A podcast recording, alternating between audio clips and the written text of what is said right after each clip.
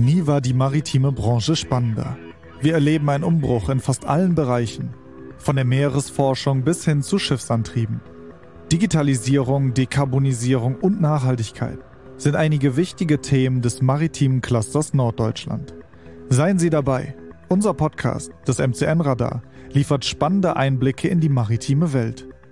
In dieser Folge geht es um nachhaltige Wirtschaftlichkeit in der maritimen Branche durch junge Unternehmen und Startups.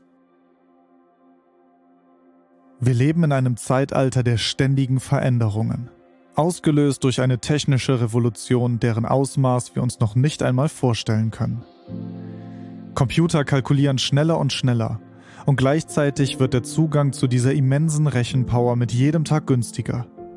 Komponentenhersteller müssen besser und leistungsstärker sein als ihre Konkurrenz und haben unbewusst die Tore geöffnet für Innovationen und Lösungen abseits der großen Konzerne. Wir haben in unseren Smartphones mittlerweile 4K Weitwinkelkameras, weil wir als Konsumenten erwarten, dass unser Handy bessere Fotos macht als das unseres Nachbarn.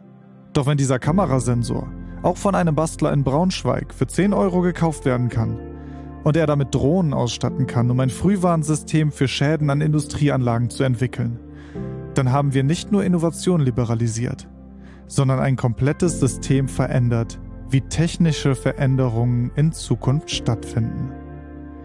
Kreativität ist nur der erste Schritt, um die Vernetzung von Systemen und eine neue Möglichkeit der Anwendung zu erkennen. Mit günstigen und frei verfügbaren Komponenten können eigene Ideen umgesetzt werden.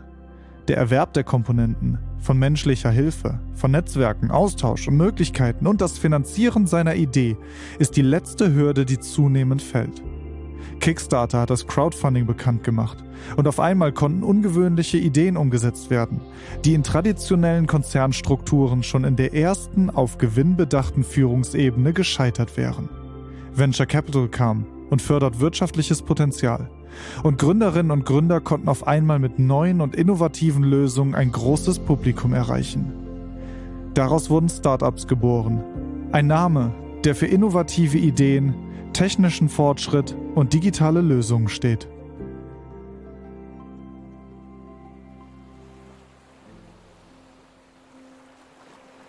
Wer an Startups denkt, denkt oft an Silicon Valley oder elektrische Autos.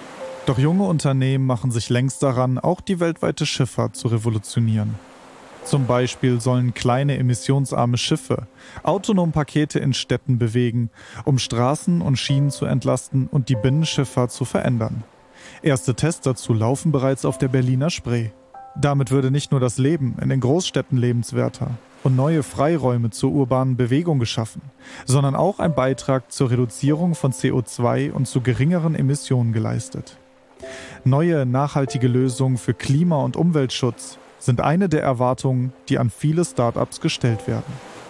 In Zukunft werden wir häufiger selbststeuernde, unbemannte U-Boote sehen oder eben nicht sehen, die schon jetzt unwegsam und schwer erreichbaren See- und Meeresgrund erkunden, Schiffe oder etwa Unterwasserkabel auf Schäden untersuchen oder den Meeresboden mittels Sonar kartografieren. Roboter werden nach und nach gefährliche Aufgaben unter Wasser übernehmen so verrotten derzeit in der Nord- und Ostsee zum Beispiel hunderte Tonnen Kriegsmunition auf dem Meeresgrund. Der Sprengstoff verunreinigt die Umwelt immer stärker. Es wird geschätzt, dass außer den konventionellen Waffen dort auch noch rund 300.000 Tonnen Chemiewaffen mit Senfgas, Sarin oder anderen gefährlichen Substanzen liegen. Und es besteht immer noch Explosionsgefahr. Die Zersetzung der Bomben ist abhängig von Umweltfaktoren wie Temperatur, Sauerstoffgehalt aber auch von Einwirkungen durch Strömung oder Wellengang und der Zustand dieser gefährlichen Waffen selbst von Experten schwer abzuschätzen. Autonome Unterwasserfahrzeuge tauchen hinab und machen per Kamera Aufnahmen, die Aufschluss über den Zustand der Bomben geben. Auch die Entschärfung ist für Menschen ein viel zu großes Risiko und diese gefährlichen Arbeiten werden ebenfalls von Robotern und autonomen Baggern übernommen, die sich unter Wasser bewegen können. Der Schutz von Menschen der Schutz des Klimas und der Umwelt. Keine kleinen Aufgaben, denen sich die Startups der maritimen Branche widmen. Doch es braucht eben auch noch mehr als Treibstoffalternativen und grüne Antriebe, um eine nachhaltige Wirtschaftlichkeit der maritimen Branche zu ermöglichen. Wir haben mit Dr. Arne Kraft per Internet gesprochen, der die Arbeit von Menschen in der Schifffahrt sicherer machen will.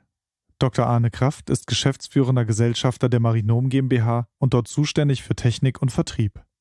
Er promovierte im Fachbereich Physik der Universität Oldenburg. Herr Dr. Kraft sieht die Robotik und die Digitalisierung als Hoffnungsträger, nicht nur Menschenleben zu schützen, sondern auch bisher unlösbare Aufgaben wie zum Beispiel die Belastung der Nord- und Ostsee endlich zu bewältigen.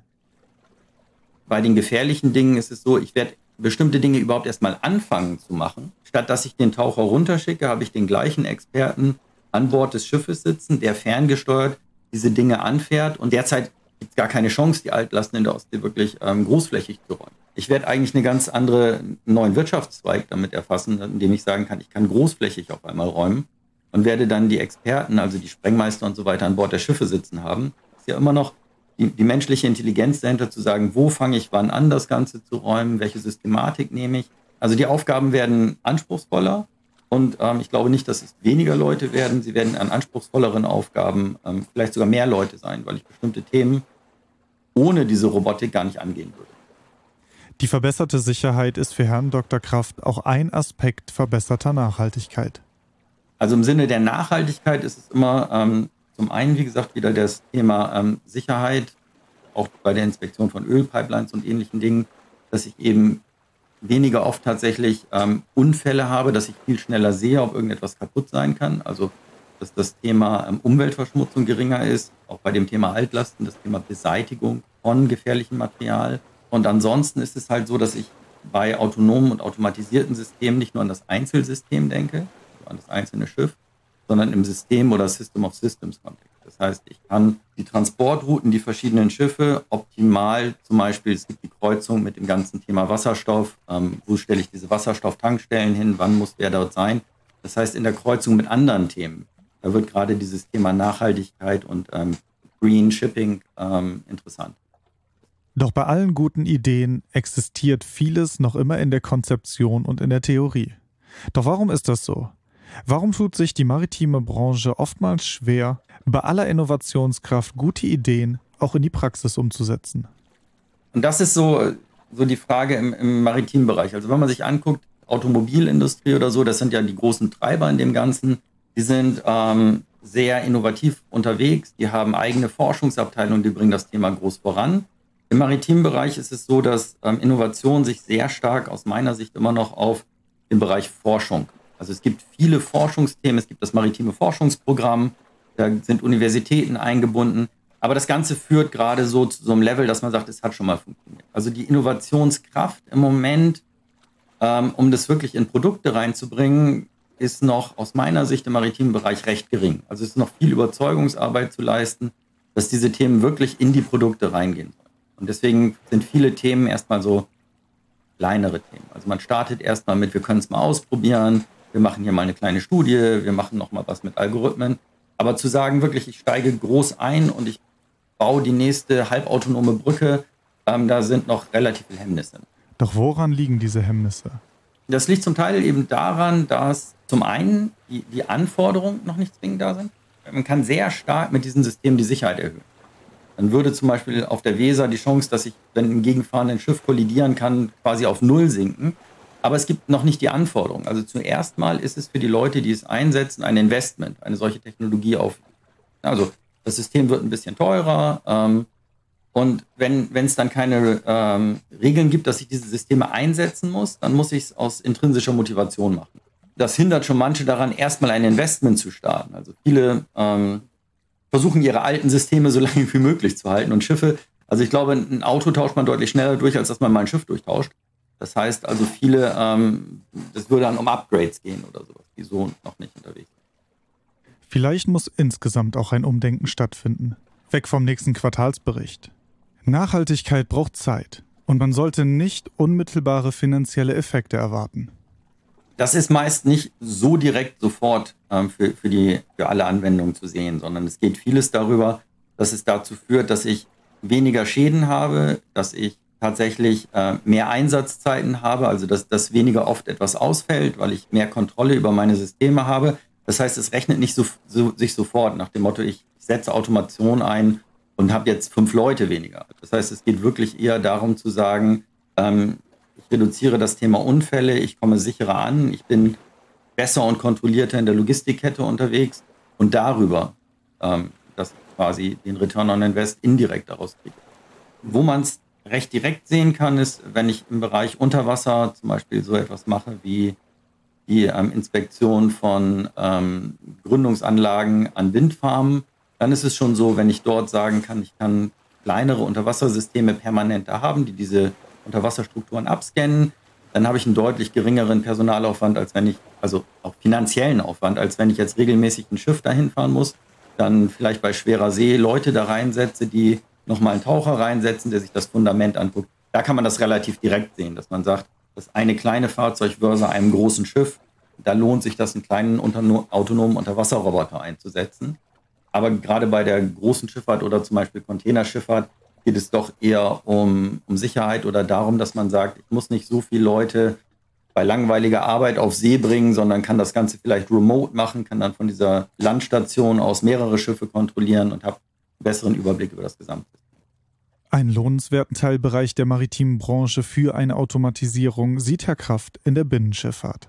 Relativ klar ist es so, dass der Bereich ähm, Binnenschifffahrt ähm, sich deutlich mehr lohnen wird als vielleicht die große Containerschifffahrt, weil einfach das Volumen zu ähm, Personaleinsatz, das Thema ähm, Kommunikation, Verfügbarkeit von 5G-Netzen ähm, bei solchen Systemen wie Binnenschifffahrt deutlich, also der Transfer wird deutlich einfacher. Und dann ist natürlich der direkte Nutzen an den Stellen da, wo ich Leute sofort aus einem Gefahrenbereich nehme. Also zum Beispiel die Beseitigung von Altlasten ähm, in Nord- und Ostsee was derzeit sehr kompliziert, sehr aufwendig mit Tauchern gemacht wird, wenn ich das ähm, automatisiere und danach mit Robotern machen kann, dann habe ich einmal den Mensch aus dem Gefahrenbereich und ich kann viel, viel kontinuierlicher und mit mehr Sicherheit ähm, diese Altlasten entfernen. Sicherheit ist nur ein Aspekt von Nachhaltigkeit und wie Unternehmen Produktivität und Effizienz steigern können. Und Effizienz ist etwas, von der gerade die Logistik profitiert und in die für eine nachhaltige maritime Branche investiert werden muss. Solange wir Konsumenten weiterhin fröhlich auf den Bestellen-Button im Internet-Einkaufswagen klicken und damit eine globale Lieferkette in Gang setzen, die in einem chinesischen Festland vor Ort beginnt und per Schiff über die Weltmeere in einem deutschen Wohnzimmer endet, Solange diese komplexen Prozesse nicht optimiert sind und effizienter werden, bleibt der Traum von Null Emissionen eben genau das, ein Traum. Doch neben dem Verbessern der eigentlichen Lieferkette bietet die maritime Branche viel Platz für weitere Innovationen. So müssen Schiffe gewartet und erneuert, Fahrwege koordiniert und Routen berechnet werden. Viel Potenzial für digitale Technologien. Ein Mann, der die maritime Branche digitalisieren will, ist Carsten Bullemer. Carsten Bullemer ist als junger Mann nach Hamburg gekommen, hat Informatik studiert und einen Businessplan-Wettbewerb des Hamburger Abendblatts eigentlich im Vorbeigehen gewonnen, während er noch in einem Unternehmen als Softwareentwicklungsleiter gearbeitet hat. Bedingung des Wettbewerbs war es aber, als Preisträger das Geld auch für die Umsetzung des Businessplans zu verwenden. Und um nicht auf das Preisgeld zu verzichten, hat Carsten Bullemer sich mit der eigenen Idee selbstständig gemacht. Seitdem hat der Unternehmer mehrere Startups gegründet und wer, wenn nicht er, könnte besser darüber berichten. Trusted Docs ist ein Katalog von Werften oder eine Art Booking.com für Werften. Jemand, der ein Schiff besitzt oder Schiffe managt, der muss alle fünf Jahre spätestens seine Klasse erneuern und muss dann in ein Dry Dock, in eine, in eine Werft gehen. Und wir unterstützen und helfen diesen Shipmanagern dabei, eine Werft zu finden. Ja, das macht Trusted Dogs. Äh, das andere Startups, an dem ich arbeite, das beschäftigt sich mit Hafenschleppern, den Einsätzen von Hafenschleppern und wie man die ressourcenschonender nutzen und organisieren kann, die Hafenschlepper. Seine Startups sind international aufgestellt. Dabei kommen seine Kunden aus allen Teilen der Welt. Interessanterweise aber tut sich gerade Deutschland schwer damit, digitale Lösungen für seine Probleme zu adaptieren. Wir haben halt äh, äh, Kunden, die halt aus der ganzen Welt kommen. Wir haben auch ein paar Werften auf Deutschland, die bei uns Kunde sind. Aber unsere Hauptkunden sind halt große Firmen, die halt in Kopenhagen oder in Marseille oder in Santiago de Chile ansässig sind.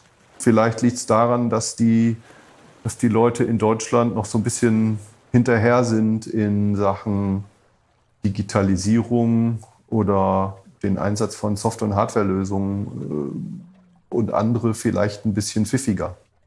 Vielleicht ist das auch der Grund, warum sich viele große Konzerne schwer damit tun, kleine und innovative Lösungen zu etablieren. Denn es gibt sie meistens nicht, die eine große, konzernverändernde Lösung.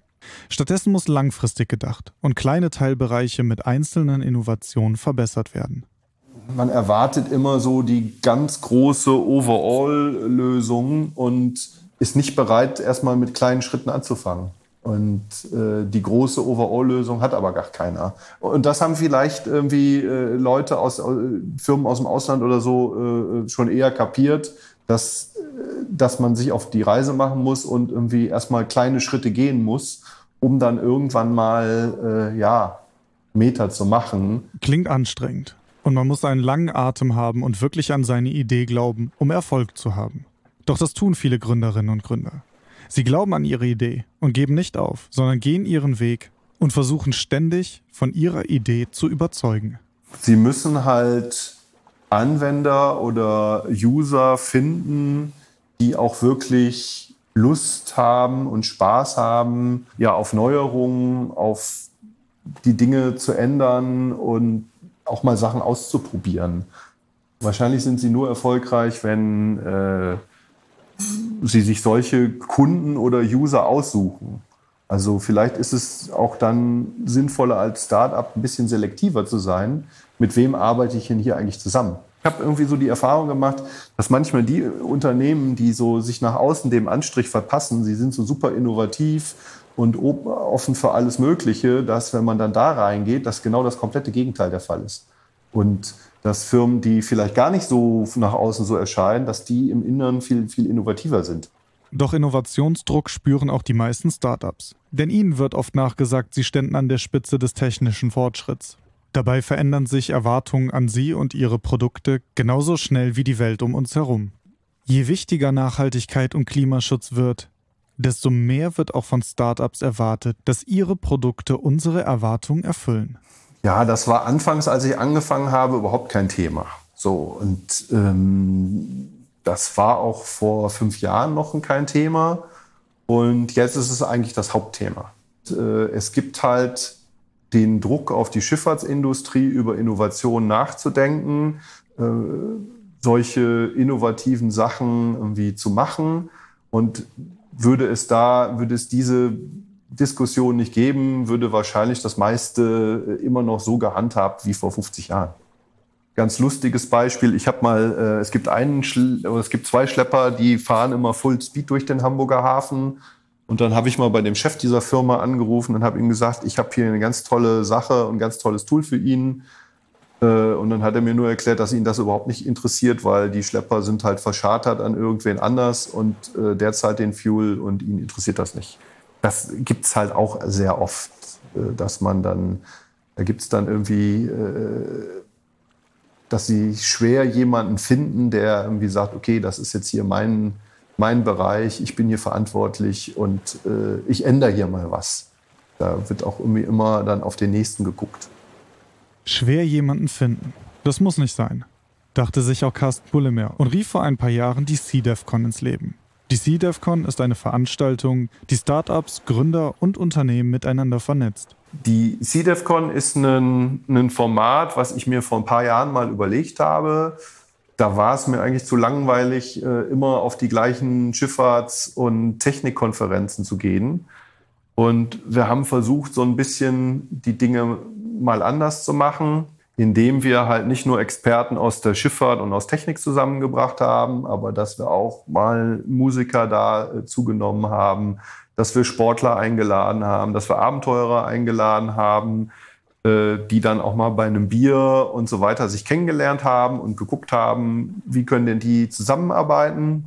Wir, das findet jedes Jahr im September statt. Dieses Jahr am 22. 23. September äh, auf der schönen Cap San Diego es wird da eine, am 22. wird es eine Startup Night geben. Da treffen sich Sportler und Startups und diskutieren möglichst zusammenarbeiten und wir wollen die irgendwie äh, zusammenbringen. Und am 23. geht es mittags los. Wir verleihen jedes Jahr auch einen Award, den CDEFCON Award, den wieder eine große Persönlichkeit aus dem maritimen Bereich bekommen wird. Ich kann noch nicht sagen, wer. Und dann geht es auch um in, in verschiedenen Panels darüber, was sind neue Technologien für Schiffe, für Häfen, was sind äh, aus der Politik, was sind Regelungen. Und äh, ja, 22. 23. September in Hamburg. Äh, Leute sind herzlich eingeladen und wir versuchen das auch ja, in echt. Das wird open, auf, auf Deck sein, das heißt eine Freiluftveranstaltung. Und ja, ich freue mich drauf.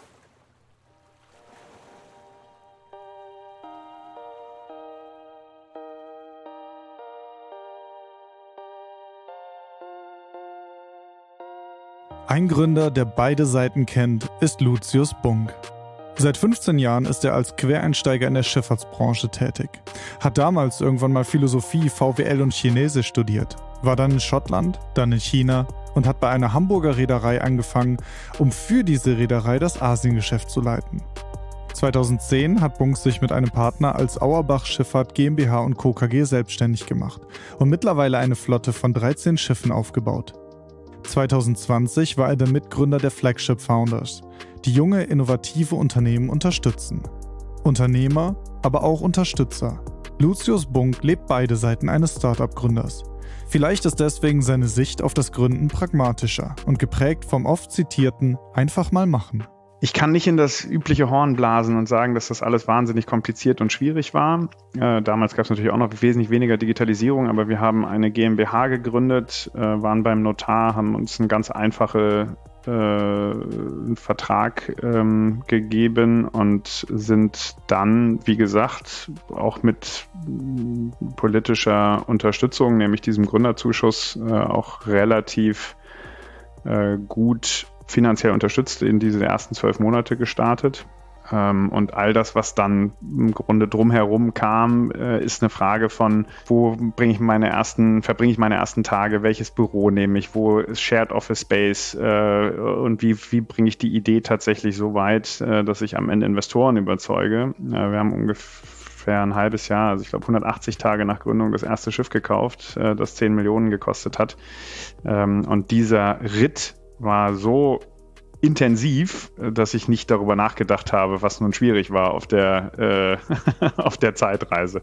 Wenn man nach 180 Tagen schon ein Schiff kauft, für 10 Millionen Euro, dann macht man Erfahrungen, von denen andere Startup-Gründer mit Sicherheit profitieren werden. Die Fehler sind später aufgekommen. Also die, das erste halbe Jahr war so ein Tunnel und da haben wir wahnsinnig viel Glück gehabt, auch mit der, mit der Zeit, äh, in der wir gegründet haben. Ähm, Sentiment, so wie es im Augenblick gerade in der Schifffahrt auch da ist, äh, ist nichts Selbstverständliches. Das ist äh, die äh, global exogenen Faktoren, die ein Markt mitbringen muss, damit man ein Umfeld hat, wo Leute daran glauben, dass es sinnvoll ist, in ein Schiff zu investieren oder eine Reederei auf die Beine zu stellen. Das war tatsächlich im vierten Quartal 2010 äh, da, äh, weil die Welt davon überzeugt war, dass es eine V-shaped Recovery gibt ähm, und dementsprechend war eine unfassbare Energie da. Alle hatten das Gefühl, es geht wieder los. Äh, und erst im April 2011 brach diese, dieser Wunsch äh, oder diese Hoffnung äh, in sich zusammen und dann stellte man doch fest, dass die Krise, die von Lehmann ausging, etwas äh, stärker, äh, stärkere Nachwirkungen hat. Und wir haben das Schiff, glaube ich, am 31. März 2011 gekauft. Äh, also ich würde sagen, zwei Monate später hätte der Deal nicht funktioniert. Was ich wahnsinnig wichtig finde, und das ist vielleicht ein Ratschlag an angehende Gründer oder auch Gründer, die in der Frühphase sagen, puh, ist unfassbar schwierig, ist die richtigen Gesellschafter an Bord zu haben. Also da haben wir sehr früh auch Wert darauf gelegt, ein Wertegerüst zu definieren, äh, mit Menschen zusammenzuarbeiten, die, wie gesagt, 10 Millionen ist ja auch eine ganze Menge, äh, die uns Kapital anvertrauen mit dem Glauben daran, dass wir langfristig eine Vision haben, die unabhängig von exogenen Schocks funktioniert. Und diese Geduld dann auf Seiten der Gesellschafter zu haben, das Vertrauen, dass das Team, das das vorantreibt, schon Antworten finden wird. Dass es über die Zeit, auch wenn die Erwartungshaltungen der Marktentwicklung nicht erreicht werden, dass sie clever genug sind, sich zu bewegen nach links, rechts und im Grunde Antworten für die dann neuen äh, Umgebungsparameter zu finden, das ist unfassbar wichtig. Deswegen sind wir nie Richtung Venture Capital gegangen, Richtung Private Equity, sondern wir haben ganz bewusst auf Familienunternehmer gesetzt, auf Menschen, die unternehmerische Erfahrung selber mitbringen, die wissen, was es heißt, Krisen durchzustehen und das eben nicht immer alte Sonnenschein ist und die keinen Zwang haben, abzuliefern nach einer fixierten Periode von jetzt um klassisch das Private Equity Modell anzugucken, fünf bis sieben Jahren, verzinst zurückbekommen. Nach diesen vielfältigen Erfahrungen ist es wenig verwunderlich, dass Lucius Bunk auch zurückgeben will. Dazu ist er beteiligt an den Flagship Founders und hilft jungen Startups dabei, ihre Produktvision auch umzusetzen. Flagship Founders ist als Company Builder konzipiert. Das heißt, die Ideen, die daraus erwachsen und die Startups, die ausgegründet werden, sind in dem Flagship Founders Umfeld validiert und vorbereitet worden.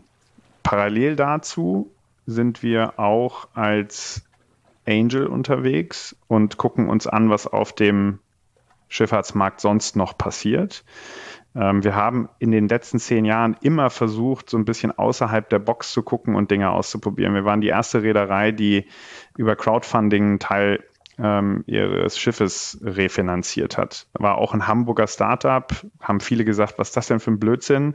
Ähm, und wir haben gesagt, komm, lasst uns zusammensetzen, haben denen auch in der Frühphase äh, mit unseren Erfahrungen zur Seite gestanden. Die haben natürlich das komplette Konzept und auch die technische Umsetzung gemacht und wir haben dann ein Schiff zur Verfügung gestellt und gesagt, komm, damit kann es losgehen, haben sie auch im Marketing unterstützt und sind da nicht beteiligt, aber das ist so eine klassisches Beispiel dafür, wo man in der Frühphase eines, einer, einer neuen ähm, Gründung, gerade hier im Hamburger Cluster, sagt, lass das einfach mal zusammen probieren.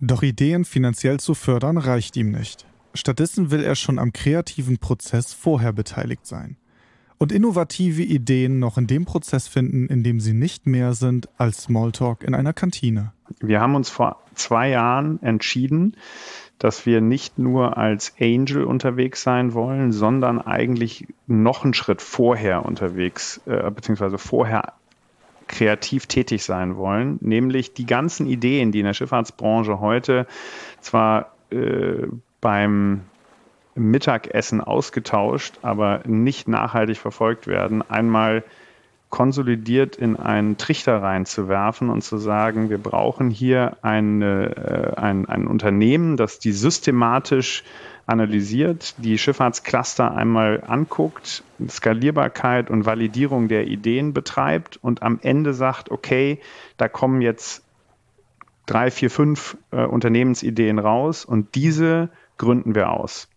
Das heißt, wir sind Gesellschafter bei Flagship Founders, haben uns bewusst mit Berliner Seriengründern zusammengetan, um das auf die Beine zu stellen. Diese Portfoliostrategie ist auch ganz bewusst gewählt, weil wir gesagt haben, wenn man eine ist so ähnlich wie wenn ich auf ein Schiff setze, dann äh, kann das auch mal äh, dasjenige sein, wo die Kräne dann äh, äh den Geist aufgeben nach zweieinhalb Jahren. Also Portfoliostrategie.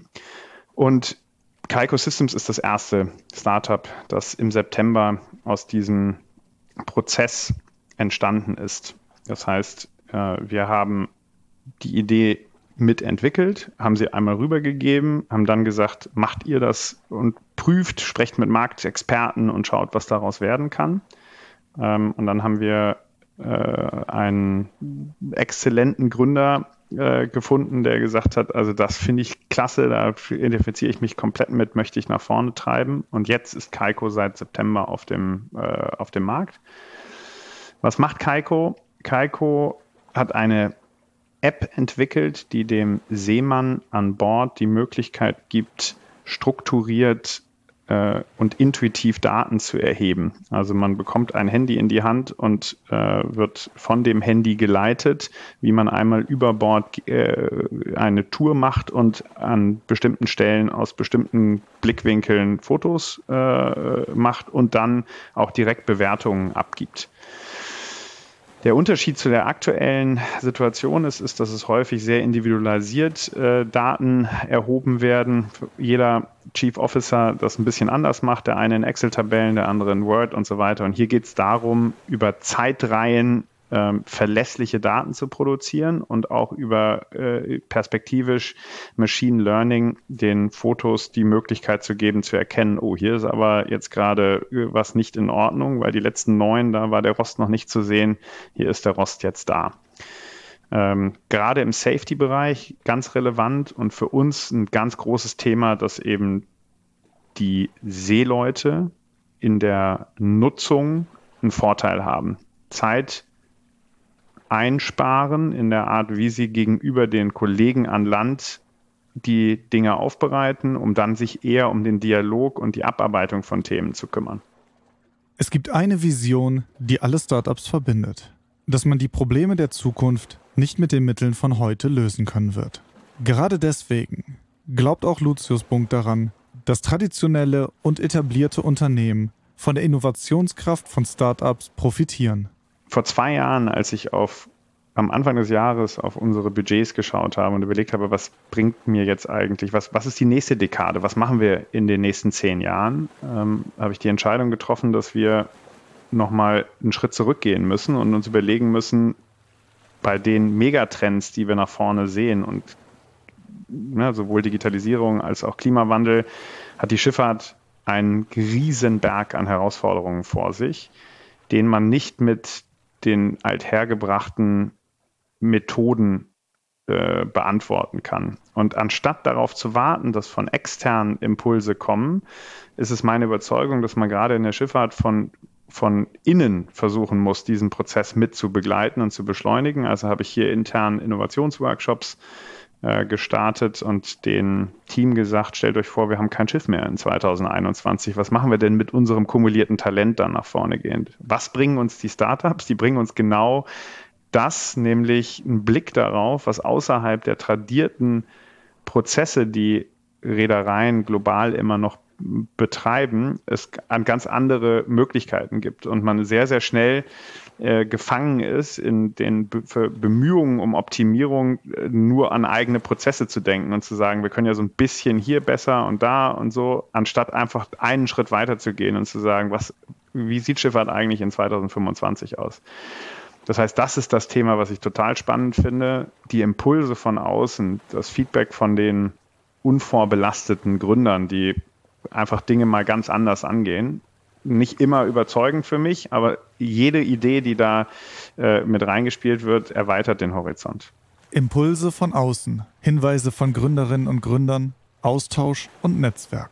Startups entwickeln oft digitale Lösungen, aber der Erfolg ist von Menschen gemacht. Ein Grund für das maritime Cluster, den MCN Cup auszuloben. Ein Wettbewerb, der den Transformationsprozess der maritimen Wirtschaft sowie den innovativen Technologietransfer beschleunigen soll. Lucius Bunk ist Mitglied der Fachjury. Grundsätzlich denke ich, dass die Schifffahrt allgemein auch noch ein bisschen mehr machen könnte, was ähm, Außenwirkung äh, und, und, und auch Bereitschaft mal über das, was Tolles in der Schifffahrt passiert, zu sprechen.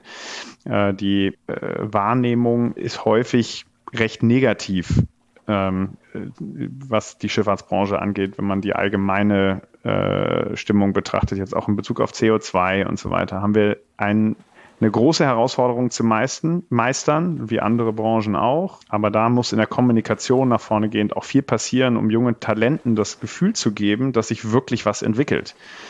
Die Verantwortung hat, haben die bestehenden äh, Reedereien, zu zeigen, dass sie diesen Schritt bereit sind zu gehen, weil wir brauchen von außen Impulse. Wir können nicht nur von innen uns revolutionieren. Wir brauchen definitiv junge Menschen, die sagen, da passiert was, das ist spannend, damit identifiziere ich mich, ich möchte ähm, auch da einen Teil zu beitragen. Und da kann natürlich ein MCN Cup, der Awareness schafft, ähm, durchaus äh, einen positiven Beitrag leisten.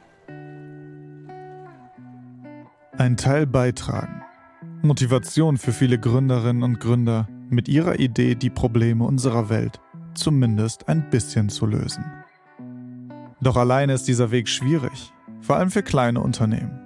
Deswegen ist das Netzwerk so wichtig, die Unterstützung von außen, von etablierten Unternehmen, die sehen, dass man manchmal bekannte Pfade verlassen muss, um Neues zu entdecken. Weitere Informationen zum Thema und zur maritimen Branche finden Sie in den Show Notes. Außerdem auf unserer Webseite unter www.maritimes-cluster.de. Alle Veranstaltungen finden Sie im maritimen Kalender. Der Link dazu ist ebenfalls in den Show Notes.